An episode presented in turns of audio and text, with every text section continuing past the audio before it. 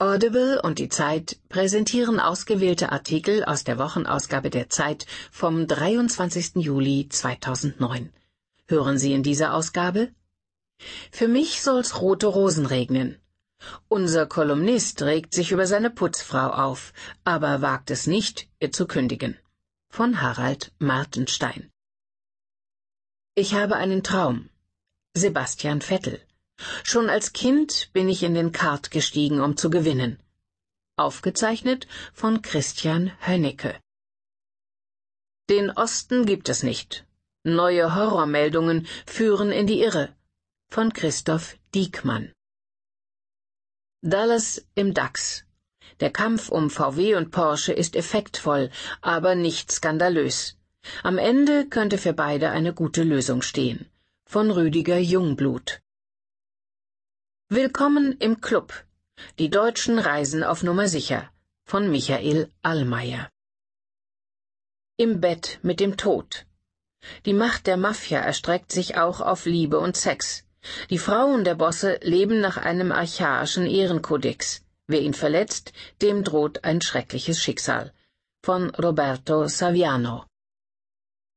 Die Guttenbergs. Und auch wenn sie alles verspielten, es bliebe ihnen immer noch ihr Titel. Warum die Familie des adligen Wirtschaftsministers Karl Theodor zu Guttenberg in einer bürgerlichen Welt so großen Anklang findet. Von Jens Jessen. Kappt die Boni. Die Wut über die neuerlichen Milliardengewinne der Banken ist falsch, der Aufruhr über die Verwendung der Gewinne jedoch nicht. Von Arne Storm. Attacken im Gewand der Freundschaft. Viren, Würmer und Trojaner verbreiten sich nun auch in sozialen Netzwerken des Internets. Dreist missbrauchen Hacker das Vertrauen der Nutzer. Von Ulrich Hottelet. Der Banausenbau zu Babel. Für Schäden an der Stätte des antiken Babylons werden gerne die Invasoren des Iraks verantwortlich gemacht. Schlimmer als die Soldaten aber wüteten die Restauratoren Saddams. Von Rainer Leuken. Stimmt's? Null Bock beim Militär. Stefan Kerber aus Stuttgart fragt, wurde Soldaten früher Brom ins Essen gemischt, um die Lust zu dämpfen? Christoph Drösser antwortet. Ella auf Klassenfahrt. Wichtelschule. Der Fluchtversuch des Lehrers ist gescheitert. Mit seinem Moped hat er die Kinder auf ihren Skiern in eine Schneewehe geschleppt. Jetzt ist ruhigere Beschäftigung angesagt. Schnitzen. Die Schüler ahnen warum. Ihre Lehrzeit als Wichtel hat begonnen. Von Timo Parvilla. Drama, Baby, Drama. Auf den Spuren Schillers, wie der Streit um Porsche zum großen Theater verkommt. Von Ioma Mangold. Macht mal wieder Mauerschau.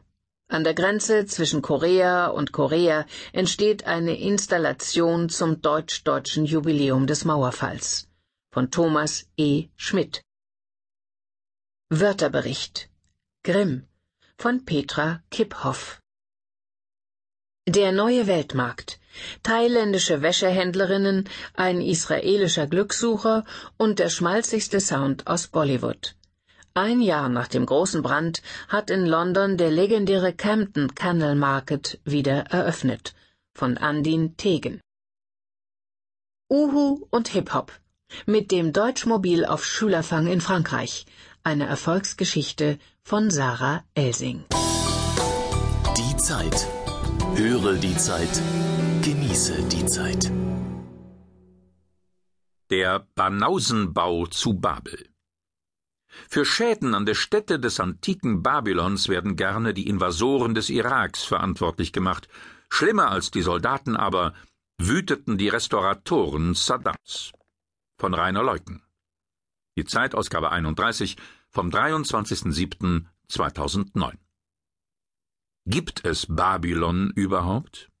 Gibt es den Turm, in dem sich die Sprachen verwirrten, die hängenden Gärten, in denen die von Heimweh geplagte Amytis wandelte, und den Palast, in dem Nebukadnezar zu Kreuze kroch, in dem eine Geisterhand Belsazar den Niedergang seines Reiches prophezeite, und Alexander der Große dem Fieber erlag? Die Hitze saugt wie ein gigantischer Schwamm alle Feuchtigkeit aus dem Land.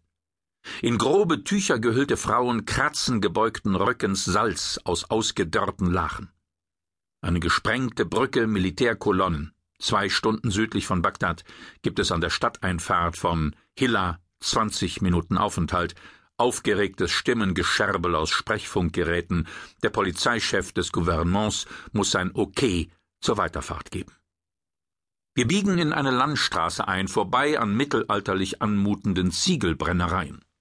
Vermummte Arbeiter bewegen sich wie Schattenrisse vor dem gelb-orangefarbenen Schein der Brennöfen.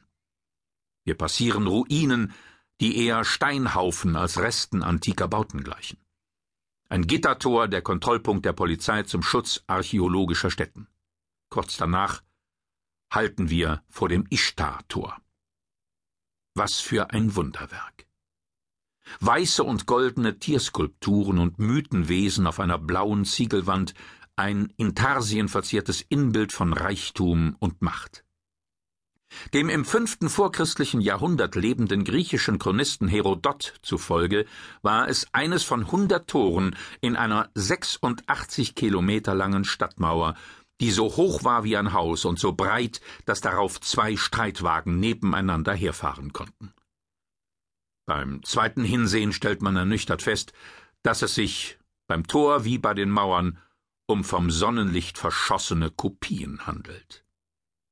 Auch Herodot ließ sich täuschen.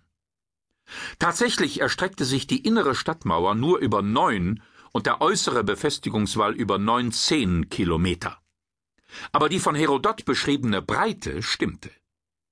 Damit war die Mauer immer noch eine gewaltige Befestigung einer gewaltigen Stadt, die vor 3000